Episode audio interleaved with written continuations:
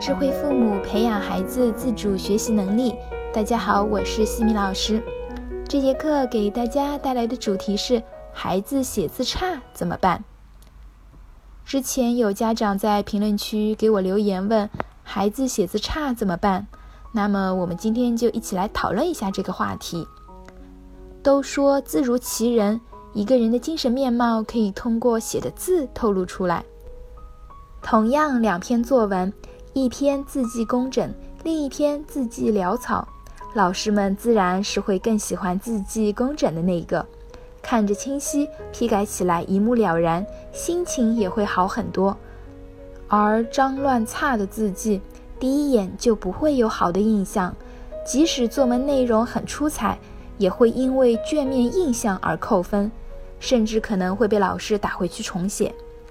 作为家长，面对一个写字差的孩子，如何帮助他养成好习惯，写出端正整洁的字呢？第一，并不是越早书写越好。学龄前的儿童书写能力必须结合其生理和认知的发展特点。幼儿时期，孩子的小肌肉群还不够完善，精细运动和动作协调能力都是比较弱的，所以。如果过早的让孩子握笔写字，会使他们感到十分紧张和吃力。因此，对于幼儿园小班的孩子，主要帮助他们学习正确的握笔姿势和坐姿即可。到了中班，可以让他们适当的练习一些汉字的基本笔画，学习数字的书写。进入大班之后，可以开始教孩子学写自己的名字和描红一些简单的常用字。孩子写字的时间不宜过长，根据年龄的特点，在十五到三十分钟为好。第二，不要用生硬的语气对待孩子。有些孩子可能在学龄前有专门的学习过硬笔书法，上了小学就能写出一手好字。而有些孩子学龄前没有接触过握笔，从上了小学才开始握笔写字，这需要一个适应的过程。于是，有的家长一比较，看着自己孩子脏乱差的字，便按捺不住了，对着孩子开口就是一顿骂：“你看看你写的什么鬼，全部擦掉重写！再这样写，晚上也都不给你饭吃了。”家长的本意呢，是想提醒孩子认真书写。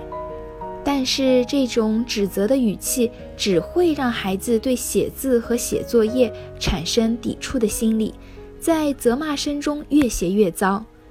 我们要耐心细致的教育和引导，并且给孩子做示范，告诉孩子如何做到页面整洁，写字时候应该注意些什么，比如作业本的周围不要放水杯，作业本放平。写字的时候，注意观察立字在田字格的位置，看清楚结构位置再下笔，不要随意涂抹。纸张下面垫好垫板等等，让孩子知道正确的书写方法，这比指责批评有用的多。平日里可以收集一些其他孩子优秀的书写作业给孩子看，告诉孩子。有的小朋友有书法基础，能写出漂亮的字，靠的是平日里一直在坚持练习；还有的小朋友虽然没有练习过书法，字虽然看起来稍显稚嫩，笔锋不明显，但是态度很端正，横平竖直，找到了关键笔画的正确位置，一样也是好字。妈妈相信你在端正态度的情况下，一定也能写出一手漂亮的好字的。第三，肯定孩子写得好的字，看到进步时要及时表扬和鼓励。我们不要总是盯着写的差的字，多去发现孩子的闪光点。每份作业里，相信一定有写的相对较好的字。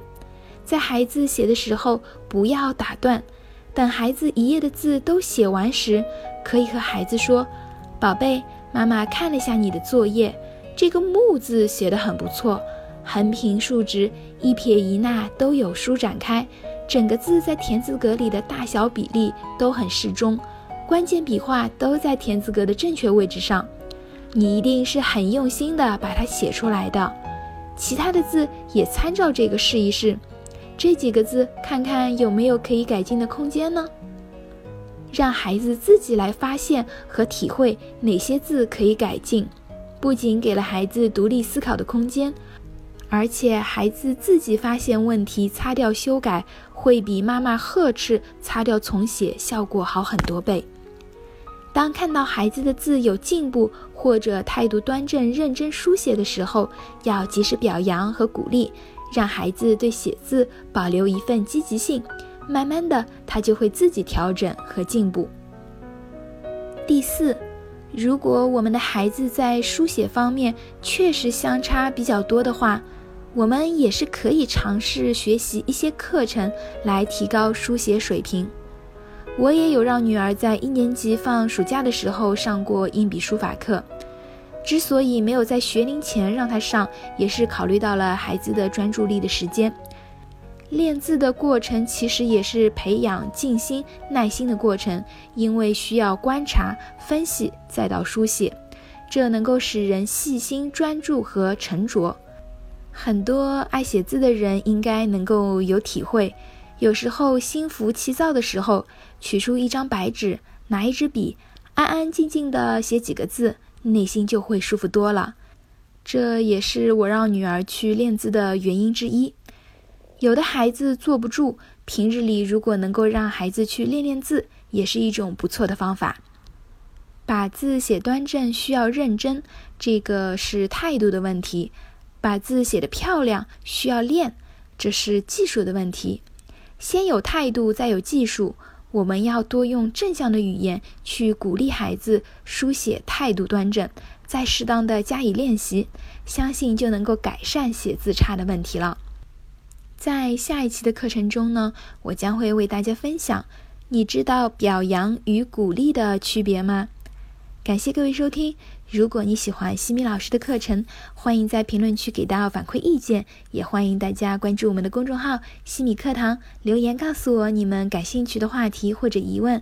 感谢各位收听，我们下次见。